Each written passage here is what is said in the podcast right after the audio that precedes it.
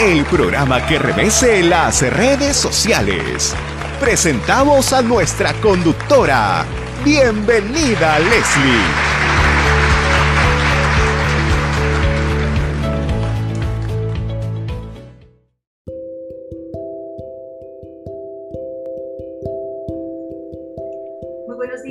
Amigos, te saluda Leslie Yatas Ramírez, directora de Entérate con Leslie. Estamos vía postcard con eh, dos abogados juristas en el derecho penal y procesal penal, muy reconocidos ellos en el Perú, el doctor Mario Amoretti Pachas y el doctor José Urquizo Olaechea, para poder eh, comentar acerca de las consideraciones de la jueza que finalmente rechazó el pedido de prisión preventiva de 18 meses ¿no?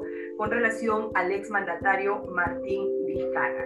La jueza ha impuesto algunas medidas de restricción, ¿no? mandato de comparecencia restringida, en la que el expresidente Martín Vizcarra no podrá ausentarse de su domicilio si no es con autorización judicial, no podrá comunicarse con los testigos de la investigación que se le sigue, tampoco podrá pronunciarse en medios públicos sobre su caso, ¿no? Y menos pronunciarse en redes sociales, ¿no? Y finalmente deberá pagar una caución de 100 mil nuevos soles. En conclusión, el exmandatario tendrá que seguir su, la investigación eh, en, que se le sigue por la presunta recepción de coimas por parte de la empresa IXA para la construcción del hospital de Moquegua y de la empresa Obrainsa, no por la licitación del proyecto Lomas de Hilo Moquegua cuando era presidente regional de Moquegua.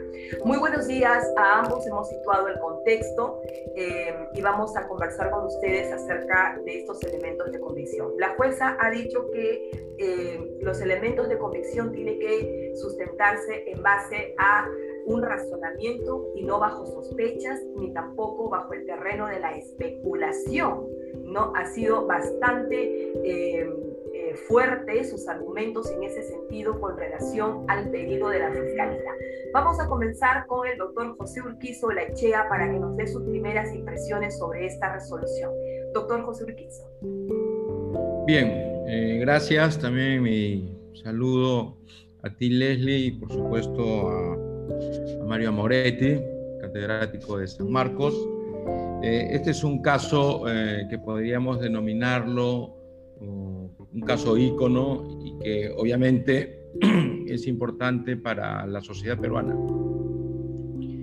Pero es importante desde varios puntos de vista. En referencia a lo que tú señalas, cuando se pretende hacer eh, o decir, ¿no? estamos haciendo un razonamiento, eh, se parte jurídicamente hablando que los razonamientos tienen fuertes componentes lógicos. Así es. Y detrás de los componentes lógicos también aparece una serie de reglas y una de las reglas aquí está vinculada a, a la subsunción. Es decir, qué tanto, porque es lo propio del derecho penal, qué tanto eh, una conducta o unos hechos eh, pueden ser objeto de una subsunción eh, respecto de una norma. En este caso, la petición de la prisión preventiva del artículo 268 del Código Procesal Penal. Con lo cual, la idea de especulación suena aparentemente fuerte, pero no es más que un juego de carácter retórico porque los jueces están vinculados por mandato constitucional a la ley y no solamente a la ley sustantiva, sino también a la ley procesal. Basta recordar el principio de legalidad, que no solamente se orienta al supuesto de hecho y las penas, sino también al proceso y la legalidad del proceso. Con lo cual, en la idea de especulación, a mí me, parece que eh, ciertamente en general no es de recibo. Pero ¿qué se entiende por especulación? Especulación se entendería, incluso en un sentido llano, ¿no? como la posibilidad de que se realice algo. Ahora, la posibilidad de que se realice algo no tiene necesariamente comprobaciones empíricas porque está en el marco pues de la especulación o de la hipótesis. Es decir, no puedes tú ni afirmar ni negar la falsedad. Y voy a dar un ejemplo. si tú dices que eh, tiene suficiente arraigo y que no va a evadir la acción de la justicia, y entonces le das una comparecencia simple, ¿no? un arresto domiciliario en este caso simple, podríamos tener una situación de la cual el sujeto efectivamente, sobre la base de tu planteamiento hipotético, se vaya del país porque ahora no se necesita pasaportes suficiente con el DNI ¿no? a los países vecinos. ¿Correcto? Y entonces ese es el marco. Y no es una especulación. De lo que se tiene que establecer para poner una medida de esta naturaleza es el contexto general en que se desenvuelven las relaciones, en este caso las relaciones penales, las relaciones antijurídicas. Si tú partes, por ejemplo, de que estamos hablando de un soborno de 2.300.000, número uno, de que existe una serie de elementos de carácter material a través de las personas que colaboran eficazmente para la justicia, de que existe un rango de corroboración de esos hechos, ese rango de, corroboración que es material y que tú lo puedes comprobar, que existen casos evidentes y públicos de intervención, de obstaculización a la justicia, también lo tienes que evaluar.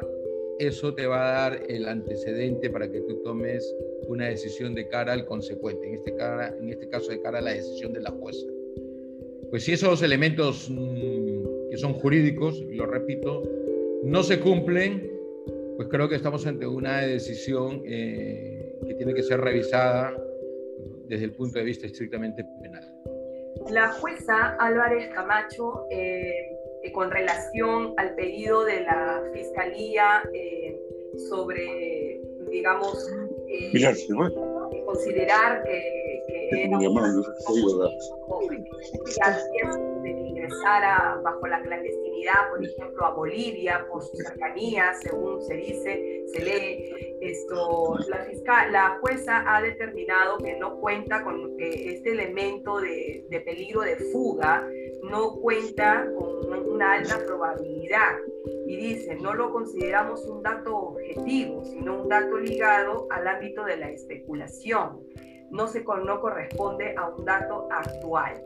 No, entonces, eh, eh, en, este, en este sentido, la jueza ya eh, prácticamente le dice a la fiscalía que ese elemento de convicción respecto al peligro de fuga no está pues debidamente fundamentada, ¿no? Por las razones que yo lo acabo de escuchar, entonces se desestima porque la fiscalía no logra convencer al juez o a la jueza de fuga, pero con razonamientos lógicos. Eso, eso, eso le quiso decir la juez.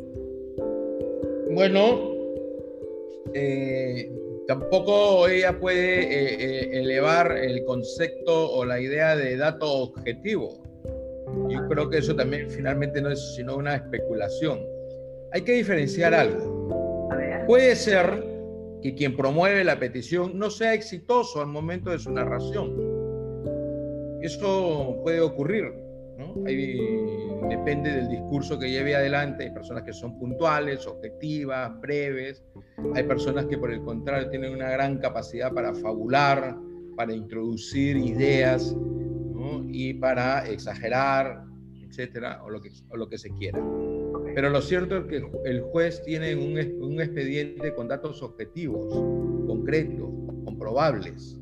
Y ese punto es el que se tiene finalmente, lo tiene que utilizar. Se tiene que asir de esos elementos. Si existen, bien. Y si no existen, también. Y de ahí ella puede derivar una conclusión. Eso es lo que yo entiendo. Pero que no existen datos objetivos, Nadie nos puede dar la seguridad aquí que cualquier persona, no solamente en este caso, que se encuentre bajo una circunstancia, además mira la cantidad de pena o la cantidad de delitos, el máximo es más o menos como 29 años, eh, eso también puede preocupar no solamente a él, a su familia o a sus amigos, o otro tipo de intereses prevalentes en el circuito, en el ámbito en que se desarrolla la persona que es objeto, como en este caso, de una solicitud de prisión preventiva. Entonces también eh, no es una conclusión material, es una conclusión jurídica pero que eh, en mi modo de ver eh, podría haber estado mejor contextualizada y pudiera haber elevado elementos de carácter material. No solamente es el lenguaje especulativo, no, sino el por qué. ¿Por qué considera que no, no se va a ir del país? Muy bien, doctor Mario Moretti. Doctor Mario Moretti. ¿Qué tal? Buenos días. Buenos días, doctor. ¿Qué tiene usted que decir sobre este elemento de convicción que la jueza ha rechazado de la Fiscalía sobre eh, supuesto peligro de fuga? al que ha considerado que está en el terreno de la especulación, que no hay una alta probabilidad, que no es un riesgo grave. Muy buenos días, Lenny. El riesgo coincido con, con Pepe. Eh, y el problema que eh, ojalá hablamos aquí nosotros en defendiendo principios no a tal o cual persona, eh, sino de que desgraciadamente en los últimos años hemos visto cómo se viene haciendo uso y abuso de la prisión preventiva. Que la jueza, y ojalá que los jueces eh, tomen en consideración la sentencia casatoria dictada por la Corte Suprema respecto al peligro de fuga así como también la sentencia dictada por el Tribunal. Ella, ah, justamente para fundamentar las razones por las cuales no decreta la prisión preventiva, a pesar de sostener enfáticamente de que hay elementos de convicción de la, en cuanto a la comisión del hecho delictivo y a su vinculación de Vizcarra en estos hechos delictivos imputados y en cuanto también a la pena, pero eh, indudablemente tenemos que tener en consideración que esta sentencia casatoria y la del Tribunal Constitucional considera que la, eh, que la prisión preventiva es una medida excepcional. Desgraciadamente vemos que eh, en estos últimos años, como repito, los jueces consideran que la regla basta con que haya una presión mediática o con la finalidad de ganar titulares en los medios de comunicación, algunos jueces la decretan sin fundamentarla. Y eh, esta sentencia casatoria a la que hace referencia la jueza es justamente en el caso de una de dos eh, personas, una en Arequipa y otra eh, acá en Lima, en la que es precisa de que si bien es cierto, estas personas, uno de ellos era un español, tenía su familia en España, viajaba constantemente a España, pero hace la precisión ahí en la Corte Suprema que esta persona ha regresado en varias oportunidades y sobre todo eh, precisa que hay que tener en consideración la familia que él tiene eh, acá en Lima. En una familia constituida tiene sus empresas constituidas acá en Lima, la empresa principal y sobre todo sus hijos que estudian en esta eh, y en la otra sentencia casatoria del, año pasado, del año pasado, en la que eh, se hace mención que eh, es un, a la persona contra quien se pedía la prisión preventiva es un abogado que ha viajado, que tiene empresas, que...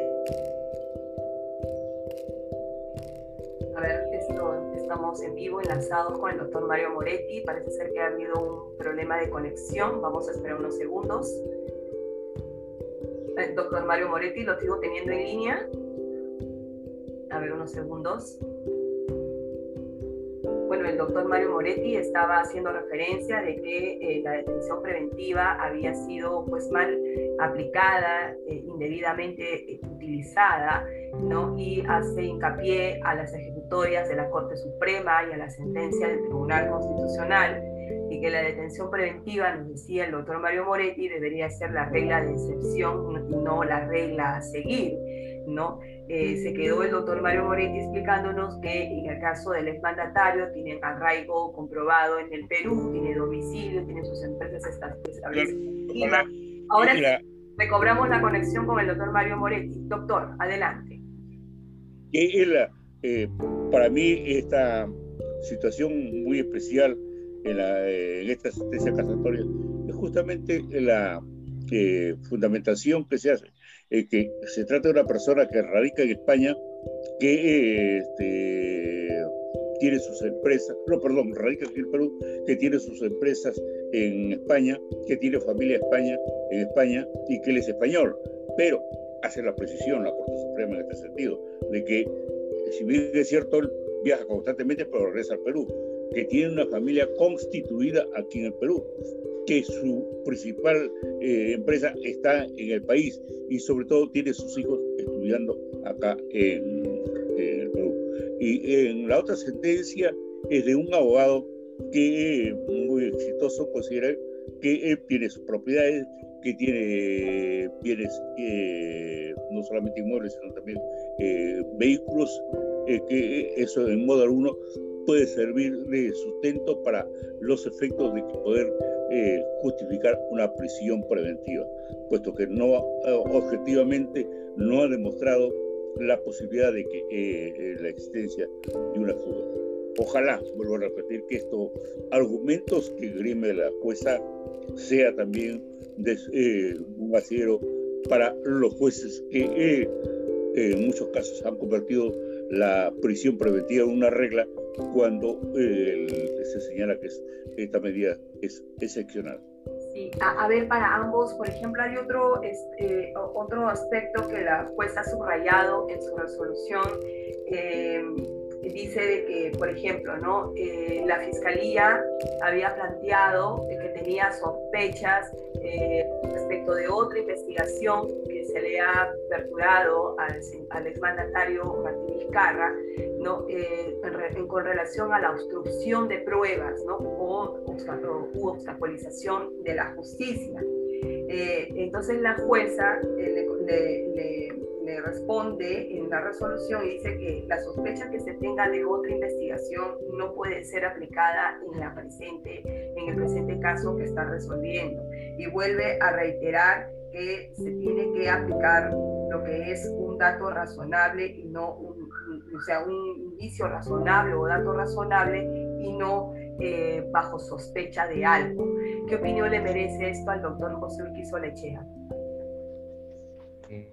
Bien, yo, yo quiero señalar lo siguiente, lo que ha dicho Mario Moretti es correcto. Esto tiene que ser absolutamente excepcional. La prisión preventiva pues no es un arma, aunque lamentablemente en el Perú lo hemos visto utilizar, y, como todos también podemos comprobar, no se necesita ir muy lejos, eh, se ha utilizado eh, de una manera ah, absolutamente arbitraria. Eh, tanto es así que, como también lo ha mencionado Mario Moretti, existen casaciones, existe una decisión del Tribunal Constitucional que quiere poner énfasis de que se trata de tener una cultura eh, con muchas limitaciones, ¿no? porque además es, solamente es eso, es un avance a priori. Hoy existen en otras culturas, eh, jurídicamente hablando, por lo menos la anglosajona, que te da la oportunidad de defenderte en libertad. Eso es una, una, regla. Volviendo al caso concreto que tú mencionas sobre la obstaculización, yo creo que aquí han sentado una premisa que es bastante interesante. Eh, y, esto puede traer eh, consecuencias en los procesos de interpretación. Eh, si yo te imputo un, delito, es unas conductas determinadas, solo puedo exponer eh, dentro de los límites de esa imputación. No puedo ir más allá. Y si en otro caso, es lo que dicen, en otro caso aparecen elementos que nos podrían indicar que efectivamente tú has tenido una conducta eh, no colaboradora o marcadamente obstruccionista, para mi caso concreto es absolutamente irrelevante. Eso es lo que le ha dicho la jueza al fiscal. Bueno, si eso es así, es una premisa de trabajo que he establecido, que le asigna valor y espero yo que la mantenga. Yo sí considero que las personas deben responder por los hechos concretos, ¿no? por los hechos que me pueden atribuir, eh, porque aquí se, denuncia con mucha facilidad, Leslie, lamentablemente, hay mucha gente que denuncia y luego que las personas tienen que levantar esas denuncias, sobre ellos no, tiene, no recae ningún tipo de responsabilidad. Por eso que ocurren muchísimas situaciones de esta naturaleza que hay que prever. Yo sí considero, ¿no? bueno, ya lo dije antes, de este planteamiento, eh, que es un planteamiento restrictivo, eh, puede ser valorado positivamente desde el punto de vista de unos autolímites para el momento de definir una situación jurídica como es el caso de la prisión preventiva. Por ejemplo, estamos viendo acá, eh, estoy leyendo algunos argumentos esgrimidos que ha sacado eh, en una interesante nota del diario El Comercio, por ejemplo, en la cual eh, dice, ¿no? no obstante, la juez concluyó que la sospecha que se indica en la investigación del expresidente junto a Cisneros Carballido no puede ser usada como sospecha para la presente investigación, que es el caso Club de la Construcción. ¿No? Entonces, ahí, como dice, remata la juez al decir que eh, sobre la obstaculización de la justicia eh, sostuvo que no existe un dato objetivo y concreto para sostener que existe un peligro de obstaculización por parte del expresidente Martín Vizcarra. Entonces, es una premisa bastante interesante que ha acentuado la jueza en esta resolución. ¿no? Y yo comparto con usted, doctor José Urquizo eh, Olachea, en el sentido de que si yo tengo, sospe tengo indicios razonables que en una presente investigación eh, eh, tengo, o sea, digamos, puedo corroborar que sí existen elementos convincentes de obstaculización, bueno, me va a ser válido para esa investigación, pero no para otras investigaciones, porque cada investigación o cada, cada, cada caso tiene una particularidad distinta, ¿o no es así? Claro, lo que no podemos admitir es que aquí se hagan imputaciones en cadena de una, eh, estas imputaciones en cadena, por ejemplo, dicen, sí, pero ha cometido otro delito. Ya quiero que sepas que tanto la reincidencia y la habitualidad, pese a que están en el Código Penal, pese a que han sido afirmadas por el Tribunal Constitucional, su esencia deja eh, o deja de lado los principios informadores del derecho, que tú respondes por el hecho, no por tu vida pasada o por un hecho criminal que antes has realizado. Porque aquí eh, la interpretación en cadena es una interpretación con fuente tendencias no, no sustantivas, sino peligrosistas. Porque te dicen, sí, tú tienes una denuncia por esto, y luego te dicen, tienes una denuncia por el otro, y no saben si eh, solamente es un tema de denuncia o es una condena, o de ahí se puede inferir eh, otro tipo de situaciones. ¿No?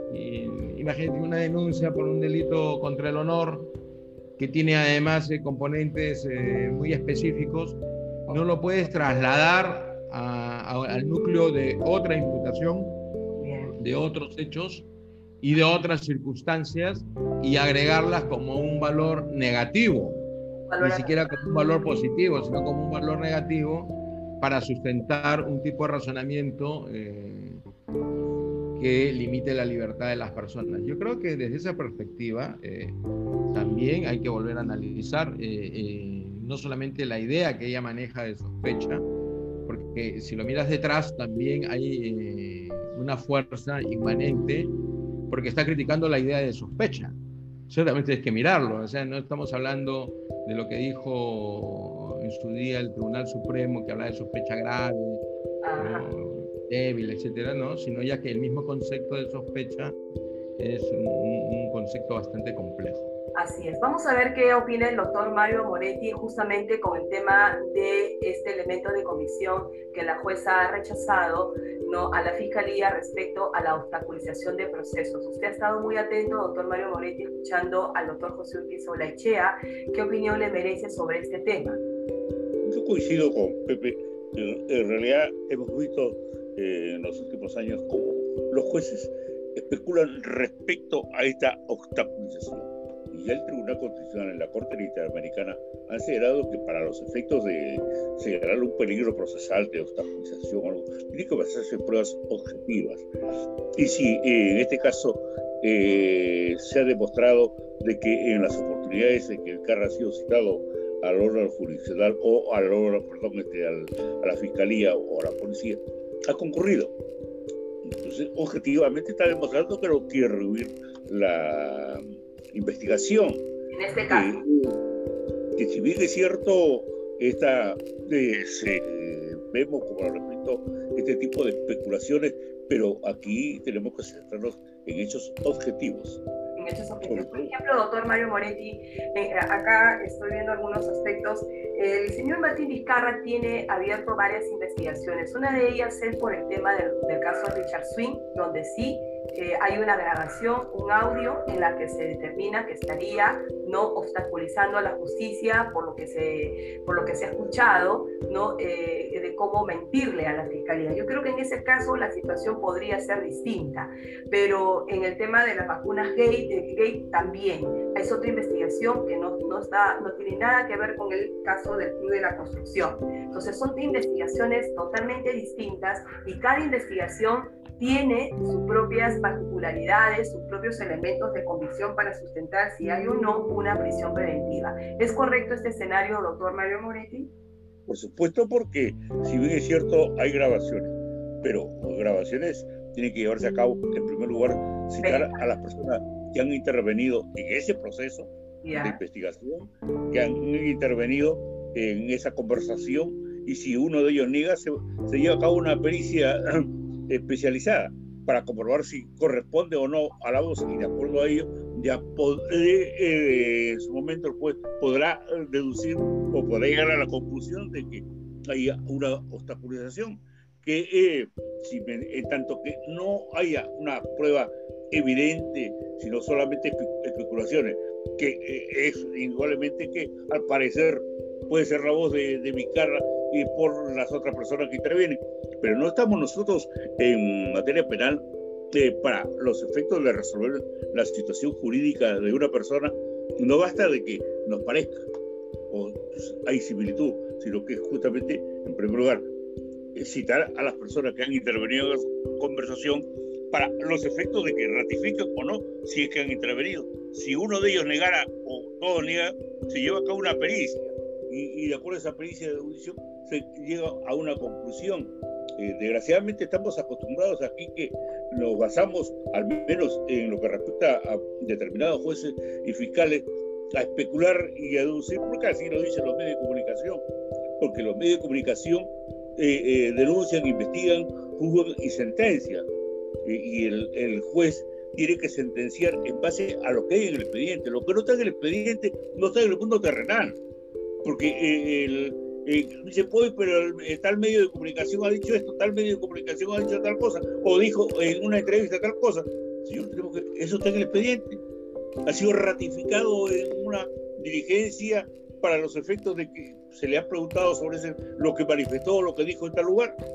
Y, y, aquí tenemos que tomar en consideración, y esto yo hablo por principio, debemos eh, respetar la libertad de las personas.